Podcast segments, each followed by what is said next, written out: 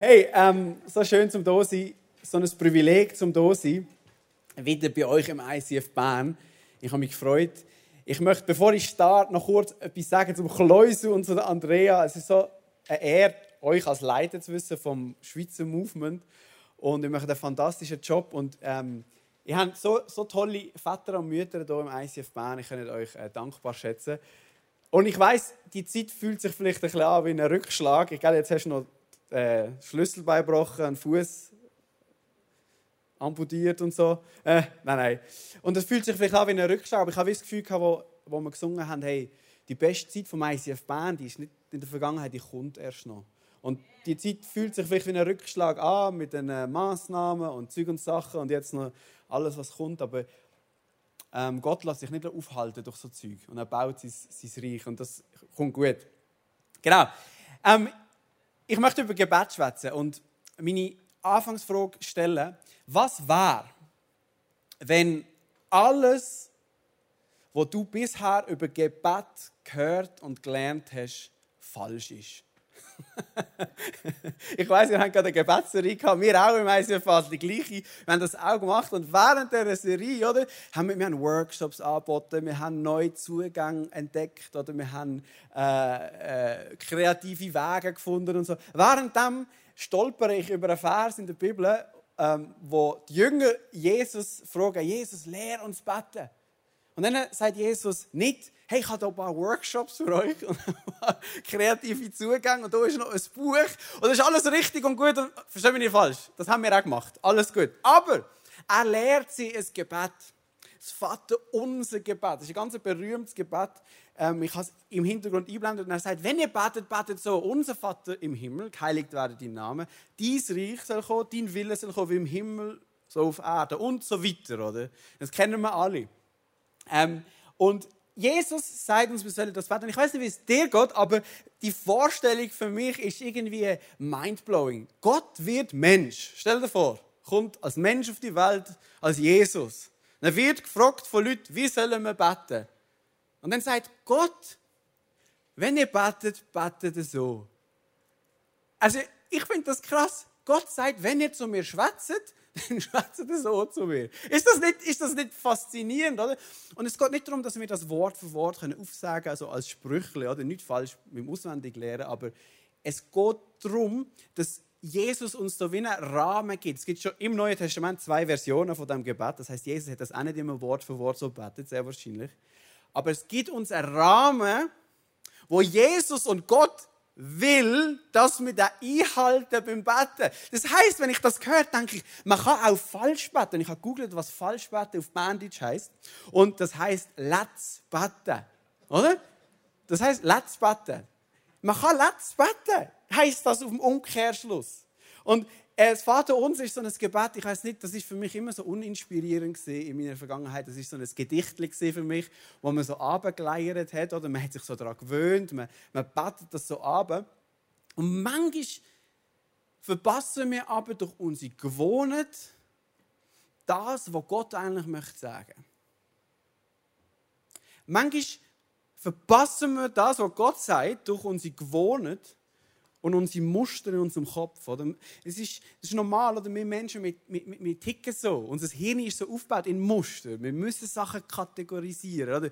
Wir tun Sachen wiederholen und so lernen. Wir tun so Sachen einordnen. Neurologen sagen uns, unsere Synapsen sich verkabeln. Irgendwie so, oder? Das, wir ticken so, wir tun in Muster denken, in Abfolgen, Gewohnheiten und so weiter.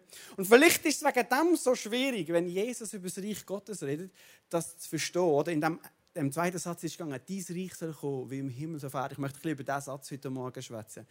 Vielleicht ist es wegen dem so schwierig, weil Gottes Reich kommt mit neuen Kategorien, neuen Mustern, neuen Abfolgen und Reihenfolgen von oben ab und stellt unsere Kategorien, so wie wir das Leben interpretiert haben seit Jahren. Wir sind aufgewachsen, so verstehen wir die Welt, so ist die Welt, oder so, so funktioniert alles, so interpretieren es. Kommt Gottes Reich mit neuen Kategorien von uns ab und stellt die Sachen in Frage wo Jesus angefangen hat mit seinem Dienst, heißt es über ihn in Markus 11, äh 1, Markus 1, 14 bis 15. Jesus kam nach Galiläa und verkündete dort die Botschaft Gottes. Er sagte, die Zeit ist gekommen, das Reich Gottes ist nahe. kehrt um und glaubt die gute Botschaft. Er redet über das Evangelium. Das Wort kehrt um kannst du im Griechischen äh, auch ins Deutsche übersetzen mit denkt um. Das heißt genau das Gleiche, das gleiche Wort. Kehr um, ja, das Reich Gottes ist, aber denk um. In anderen Worten kommt Jesus und sagt: Hey Leute, das Reich Gottes bricht an. Denkt um. Ändert eure Denkkategorien und eure Muster, eure Synapsen. Holt sie um in dem Sinn, oder? Ändert eure Muster und Reihenfolge, wie ihr die Welt interpretiert. Weil das Reich Gottes ist noch, glaubt an die gute Botschaft. Das Problem ist, Umdenken ist manchmal gar nicht so einfach. Wenn man ein Leben lang aufgewachsen ist, wie man aufgewachsen ist, und Sachen so beigebracht hat, wie man sie beigebracht hat, ist Umdenken nicht so einfach. Ich bin jetzt sieben Jahre mit äh, meiner Frau verheiratet bald. Wir haben zwei kleine Kinder. Und in diesen sieben Jahren, seit wir zusammen wohnen, schlafe ich auf der linken Seite vom Bett. Ist es so? Was macht man als Mann? Man schläft links, oder? Stimmt? Oder ist in Bern eher rechts? Rechts? Links? Gell? Ist es so? Ja, links, oder? Tom? Äh, Tom, Simon, sorry. äh, äh, schlafen wir links. Ich habe mir das angewöhnt. Einfach auch in der Ferien, immer links. Und jetzt sind wir im Dezember gezögert.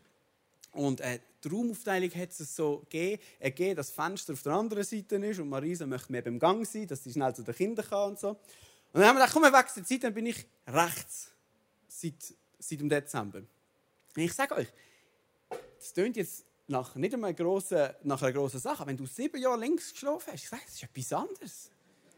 Du schlafst anders, du drüllst dich anders, du, ich schnufe anders, weil ich denke, ich schnufe ihr ins Gesicht. Das ist einfach komisch. Ich habe, ich habe mich jetzt noch nicht ganz daran gewöhnt, jetzt auf der rechten Seite zu schlafen. Und ein Kind von uns schläft schon im anderen Raum, Halleluja. Das andere ist immer noch im Zimmer. Ähm, und wer Kinder hat, weiß, ein Wecker haben ist, ist nicht so eine tolle Sache. Und ich muss aber früh aufstehen, muss arbeiten. Und Marisa hasst das, wenn ich den Wecker stelle, weil sie geweckt wird und das Kind vielleicht geweckt wird und so. Das heißt, ich bin immer auf Nodeln, wenn ich den Wecker muss stellen muss. Ähm, und letztes ist passiert, ich habe geschlafen, der Wecker läutet nicht nur so im Halbschlaf, weil der Wecker abstellen, oder? Und merke, der Wecker stellt nicht ab und ich drücke und ich wachse auf und merke, ich habe nicht den Wecker in der Hand, sondern den Kopf von meiner Frau, oder? Ich drücke so auf den Kopf um und merke, das ist ein haariger Wecker, oder? Der Wecker läutet, Frau wach, Kind wach, alles, oder?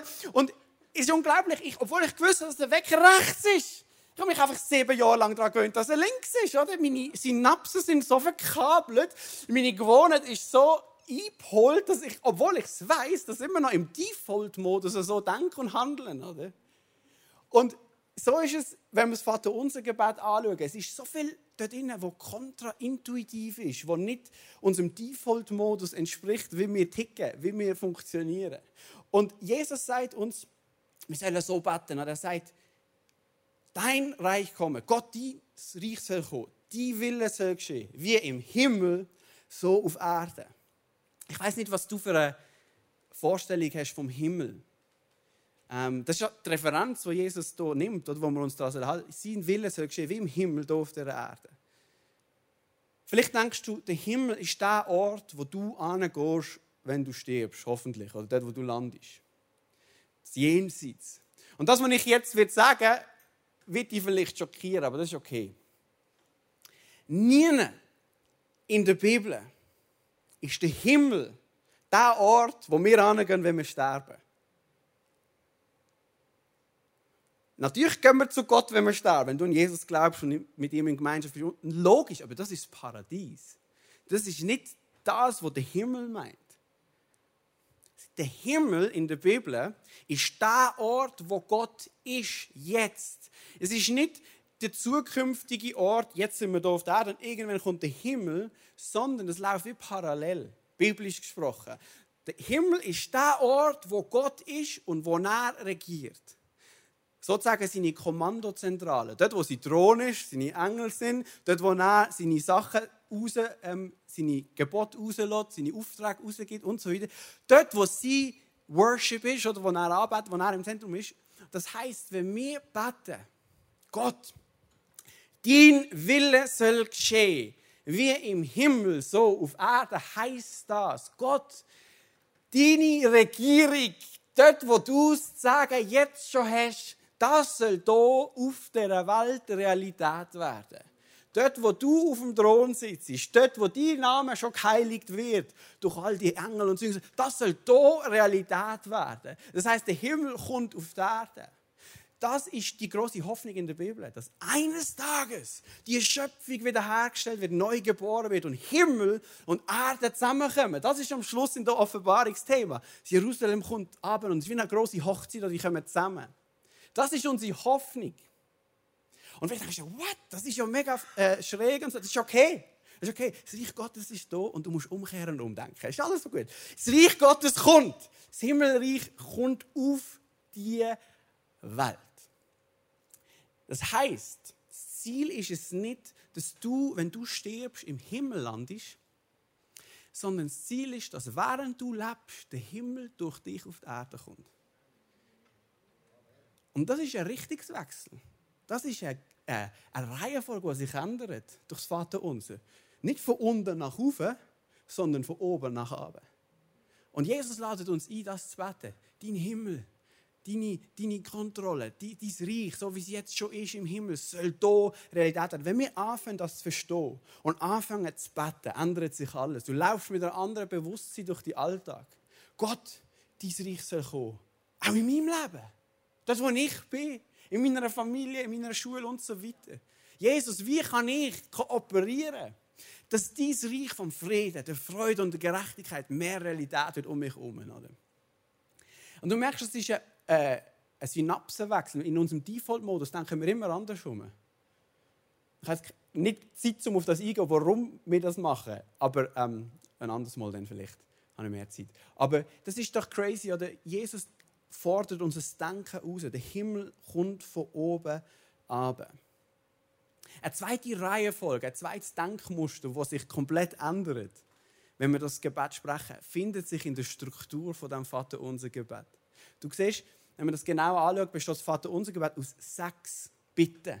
Und die ersten drei Bitten handeln um Gott. Sein Name soll geheiligt werden, sein Wille soll geschehen, sein Reich soll kommen. Und die anderen drei geht es um uns, um unsere Welt, oder unser Brot, unsere Schuld, unsere Versuchung. Und du merkst, in der, in der Struktur wird eine Reihenfolge sichtbar. Es wird eine Reihenfolge sichtbar. Offensichtlich verlangt Gottes Reich eine Priorisierung. Ich weiß nicht, wie es dir geht, aber das finde ich crazy. Gott kommt auf die Welt und sagt, wenn ihr zu mir schwätzt und betet, betet zuerst für, mein Anliegen, für meine Anliegen, für mein Reich und meinen Namen. Und dann für euch, es ist okay, ihr dürft für eure Sachen beten, das ist überhaupt keine Frage. Betet für euch das Brot, für eure Schuld und so weiter, ist gut. Aber zuerst für meine Sachen. Ich weiß nicht, wie es dir geht, aber ich, für mich ist das kontraintuitiv. Ich, ich, ich denke zuerst mal an mich.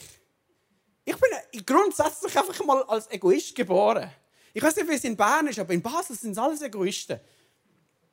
Vielleicht bist du ein bisschen, äh, schaust ein bisschen mehr nach Hause, aber meine, meine Default-Modus, ich lenke zuerst nach links zum Wecken. Ich denke zuerst an mich, oder? Ich denke an mich. Aber Jesus sagt uns in Matthäus 6, 31 bis 30, Macht euch also keine Sorgen. Fragt nicht, was sollen wir essen?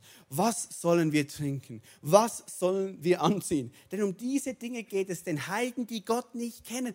Jo, Gott, ja, ich, ja Gott, danke für den Input. Wenn ich nämlich nichts anziehen habe, denke ich zuerst mal, was soll ich anziehen? Wenn ich Hunger habe, was denke ich zuerst? Was soll ich essen? Ich weiß nicht, wie es dir geht. Ich denke zuerst an mich. Wenn ich, wenn ich Sorgen habe, denke ich an mich. Aber Jesus sagt Folgendes. Es soll euch was? Zuerst um Gottes Reich gehen und seine Gerechtigkeit. Dann wird euch das Übrige dazugegeben werden. Zuerst. Es gibt eine Reihenfolge. Es gibt eine Priorisierung. Es gibt eine Abfolge. Jesus kommt und sagt, das Reich Gottes, der Himmel bricht an. Denkt um. Aber es ist so schwierig. Im Default-Modus geht es zuerst um mich in meinem Leben wir sind so aufgewachsen, oder? Wir ticken so. Es geht um, zuerst um mich. Es geht zuerst um das, was ich will. Und Gott kommt als Mensch auf die Welt und sagt, hey, wenn ihr betet, betet zuerst für meinen Namen, für mein Reich und für mein, für mein Willen. Und ich, ich bin so, ich frage mich dann amix so die, die Frage. Ich so, Gott, warum willst du das? hast du das nötig oder was? Also hast du das mal überlegt? Gott kommt auf die Welt als Mensch und sagt, bete zuerst für mich. Wieso? Wenn ich etwas brauche, schaue ich zuerst für mich. Warum, warum, soll, ich, warum soll ich das machen, Gott? Warum, warum, wenn ich will, dass es mir gut geht, schaue ich zuerst für meine Anliegen.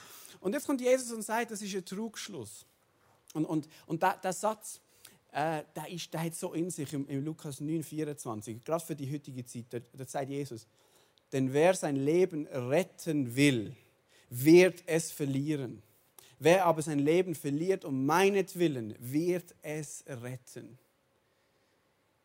Der Martin Luther, berühmter Mann, der hat einmal den Mensch als Sünder folgendermaßen beschrieben. Er hat gesagt, der in sich verkrümmte Mensch. Ich finde das Bild gewaltig. Der, der, der Mensch, der sich selber im Zentrum hat, der in sich verkrümmte Mensch, oder? Es geht um mich und ich bin nach ihnen fokussiert und ich schaue nach ihnen und, und ich will ja eigentlich, dass es mir gut geht, darum schaue ich nach ihnen, oder? Aber ich merke nicht, dass ich immer mehr introvertiert nach ihnen schaue und immer mehr verkümmere und ver, verkrümmt bin, oder? Und, und mein Leben schwindet aus mir aus, obwohl, obwohl ich es will. Und dann bete ich auch, Gott, ich bitte dich, dass du mir gibst, das, was ich will. Und wir merken nicht mal, dass es trotzdem immer noch um uns geht. Und jetzt kommt Jesus und sagt, hey Leute, ich lade euch ein, ein Gebet zu sprechen.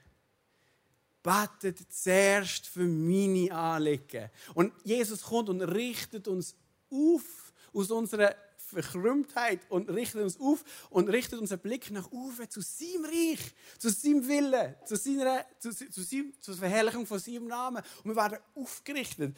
Und Jesus sagt, du musst dein Leben verlieren wenn du es gewinnen Was für eine Reihenfolge. Was für eine kontraintuitive Reihenfolge Jesus uns hier vorschlägt. Warum will Jesus, dass wir so beten? Will Jesus, dass es uns schlecht geht oder was? Will Jesus, dass wir irgendwie uns verlügen und dass wir einfach miserabel sind und dass wir einfach aufs Zeug müssen verzichten müssen? Ist das das, was Jesus will? Oder? Ich habe keinen Bock auf das. Oder? Ähm, ich habe einen Basketballkorb hier äh, auf der Bühne. Und die, die kennen das alle, Basketballkorb. Was denkst du, welcher von diesen Bällen funktioniert am besten für den Basketballkorb? Oder ich habe hier ähm, so einen Sportball. Ich weiß nicht, was das für ein Ball ist. Vom, vom IB, genau. Ähm, sorry. Ähm, so eine. Ähm, was ist das? Ein Medizinball, ein kleiner, oder? Glaubst du, funktioniert der am besten, oder? Wenn ich den prell und wirf, äh, nein, oder? Äh, das ist keine Bowlingkugel, das ist eine Gymnastik. Welcher Ball funktioniert am besten? Es ist welches Mikrofon funktioniert am besten? Das, wo der Producer mir geht, genau. Ähm, welcher Ball funktioniert am besten? Logisch, der Basketball, oder? Warum funktioniert der... Oh, jetzt habe ich Glück gehabt, dass ich getroffen habe. Äh, welcher Ball funktioniert best? Logisch der Basketball. Warum? Es ist eigentlich simpel, weil der Macher von diesem Basketballkorb sich überlegt hat, welcher Ball am besten passt und auch den Ball dazu gemacht hat. Die anderen Bälle funktionieren nicht so gut, weil sie nicht für den Korb, weil sie für andere Sportarten gemacht worden sind. Ist logisch, aber wenn es ums Reich Gottes geht, haben wir einen anderen Default-Modus drin. Aber Black, Gott, der Schöpfer von Himmel und Erde, der dich und mich gemacht hat, kommt als Mensch auf die Welt und sagt, wenn du betest, bete zuerst für meine Anliegen. Macht er das, weil er es nötig hat? Macht er das, weil er dich und mich braucht für sein Reich? Nein, wir brauchen sein Reich. Wir sind gemacht für sein Reich. Wir sind gemacht, wir, wir, treffen am besten das Ziel, wenn wir mit dem richtigen Ball spielen, für das, für das, für was wir gemacht worden sind. Und ich bin heute hier angekommen, um dir zu sagen, du bist nicht für deine Welt gemacht. Du bist nicht für die Wille gemacht. Du bist nicht für dein kleine Reich gemacht. Du bist für sein Reich gemacht, für seinen Namen gemacht und für seinen Willen gemacht. Zuerst einmal. Und Jesus sagt dir heute, spiel mit dem richtigen Ball. Spiel mit dem richtigen Ball im Leben. Wo ähm, Marisa und ich geheiratet haben vor sieben Jahren, ähm, haben wir äh, auf unser Hochzeitseinladungskärtchen so einen Bibelvers gedruckt. Das machen Christen so. Oder wir schreiben sind so Bibelvers auf unsere Hochzeit. Und wir haben den Vers noch, Matthäus 6,33. es soll euch zuerst um Gottes Reich, Gottes Gerechtigkeit gehen, dann wird euch das Übrige dazugegeben. Und das hat für mich so eine Bedeutung nochmal gewonnen jetzt. Wir haben damals zum Start unserer Ehe gesagt, die Ehe hat Gott im Zentrum. Und wir, wir, wir fangen an und bauen unsere Ehe nicht um uns herum. Wir wollen, dass Jesus groß wird durch die Ehe. Wir haben gesagt, wir wollen Kirche bauen als Ehepaar. Er ist an erster Stelle. Und ich möchte jedes Ehepaar ermutigen, Jesus ins Zentrum zu tun. Schau, Marisa und ich, wir sind schon coole Leute, würde ich jetzt mal sagen. Oder? Wir sind schon nicht so, so übel. Aber so tolle Leute sind wir dann auch wieder nicht. Nach sieben Jahren wird, ich glaube, je, wird, glaub, alles langweilig. Das, was uns ausmacht, ist Jesus im Zentrum. Das, was das Abenteuer uns gibt, ist Jesus. Unsere Berufung ist Jesus. Nicht unsere Kinder. Wir lieben unsere Kinder, verstehen wir nicht falsch, aber die gehen ja auch irgendwann. Halleluja! ja, nein! Und, und manchmal klingt uns das besser und manchmal weniger. Wir haben wie gesagt, das Fundament, den Pflock haben wir eingeschlagen. Hey, Jesus ist im Zentrum, sein Reich ist im Zentrum, wir existieren. Und die, unsere Ehe existiert nicht für uns. Das ist langweilig. Wir existieren für ihn. Und das, das, das probieren wir in allen Bereichen so gut wie möglich zu machen. Und manchmal klingt es besser. Es geht mir nicht um schwarz oder weiß, sondern es geht mir um eine Richtung, die du hast in deinem Leben. Und, und ich frage dich, hey, ist Gottes Reich Priorität in deinem Leben noch? Das machen wir zum Beispiel auch in den Finanzen. Wir geben 10% von unserem Lohn äh, wieder in die lokale Kirche. Das ist das Prinzip in der ganzen Bibel, das sich findet. Das Prinzip von der Erstlingsfrucht, oder? Und äh, vielleicht bist du jetzt so und sagst, ja, nein, im Neuen Testament, die, äh, Zehnte und so, das ist nicht so, kannst du nicht mehr so anschauen. Es ist, muss man vielleicht ein bisschen differenzierter anschauen und so. Und ich sage du hast sogar recht. Du musst doch nicht 10% geben. Du kannst auch, du kannst auch 15% geben, du kannst auch 20 geben, du kannst auch 5 geben, ist doch egal. Aber es geht um die Reihenfolge, verstehst du? Darum sind es die ersten 10% und nicht am, wir geben es nicht am Schluss des Monats. Wir machen das nicht, weil wir religiös an 10% festhalten, sondern wir machen bewusst am Anfang des Monats 10% für ihn, zum sicherstellen, dass er an erster Stelle kommt. Und wir vertrauen darauf, dass er für den Rest schaut. Das ist biblisch. Die Reihenfolge ist aber brutal biblisch. Von den 10%. Das ist brutal biblisch. Ich habe das Gefühl, ICF Bern, vor dem Worship, wo, wo ich da gestanden bin, ich denke wirklich, es ist Zeit vom Neuanbruch. Gottes Reich hat nicht aufgehört zu wirken, Leute. Gott hat noch etwas vor hier in Bern, in der Hauptstadt. Durch dich und mich und durch Leusu und das Team und, und du als, als, als Mitarbeiter an diesem ganzen Projekt. Gott hat noch etwas vor. Gott hat noch etwas vor. Lass dich ein, bete zuerst für sein Reich. Gell? In der aktuellen Situation, in der Corona-Situation, ist ja, ist ja Wahnsinn. Und ich möchte abschließen und noch etwas zu dem sagen. Und es geht mir jetzt nicht darum, es geht mir nicht darum, das zu kommentieren. Es geht mir nicht darum, jetzt Politiker zu kritisieren und Massnahmen zu kritisieren. Ich möchte nicht in den Schuhen sein von diesen Leuten. Gell? Und wir Christen sollten hauptsächlich beten für sie und nicht kritisieren. Amen? Amen. Okay? Es ist mir einfach noch wichtig, zu sagen, aber die ganze Welt probiert sich im Moment zu retten. Ist mir mal aufgefallen?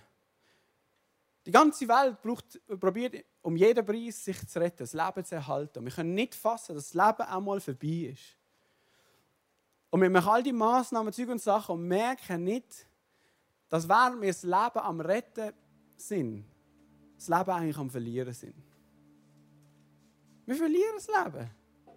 Wenn wir am Leben festheben und mit jeder Kraft, verlieren wir es. Das hat Jesus gesagt. Und die ganze Hoffnung ist im Moment auf dem Impfstoff. Oder nochmal, ich es nicht kritisieren. Halleluja, wenn das funktioniert und im Sommer alles wieder ist so wie vorher und meine Jahre gehen nicht ab im Impfstoff. Ich bin der Erste, der anhebt, oder? Sputnik 5, egal, alles, oder?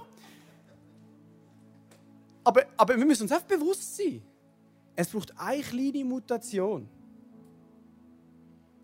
Ey, und, und das funktioniert nicht mehr. Und ich möchte uns einfach sagen, wir haben unser Leben nicht im Griff. Unser Leben ist wie Sand zwischen den Fingern. Und das ist schon vor Corona so gewesen, gell? Das hat nicht mit Corona so. Jetzt wird es einfach deutlicher vielleicht.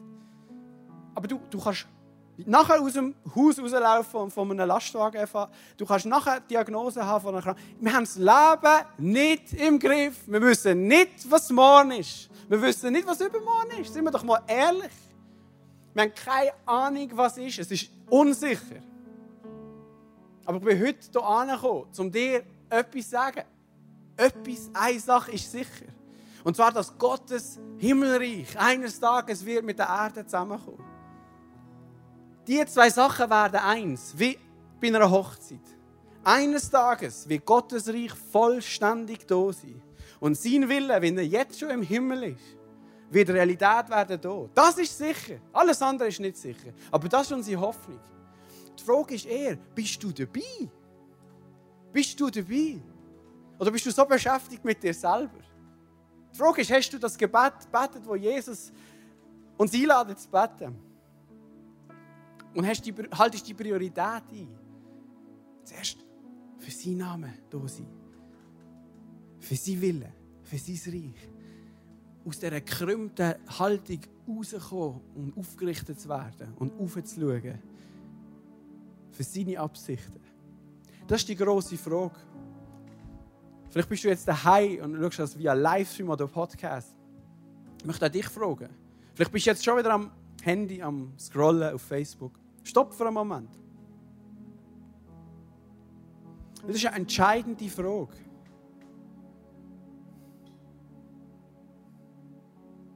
Das ist eine entscheidende Frage. Das Reich Gottes bricht an. Hast du umgekehrt und umdenkt. Und die Frage gilt auch dir heute Morgen. Und vielleicht fällt dir das schwer, loszulassen. Das ist okay. Darum nennt sich Glauben, weil wir loslassen. Kehr um, denk um und glaub an das Evangelium. Sie vertrauen, aber Jesus verspricht dir, es gibt einen Vater im Himmel, der dich kennt und für dich schaut und sich um dich kümmert.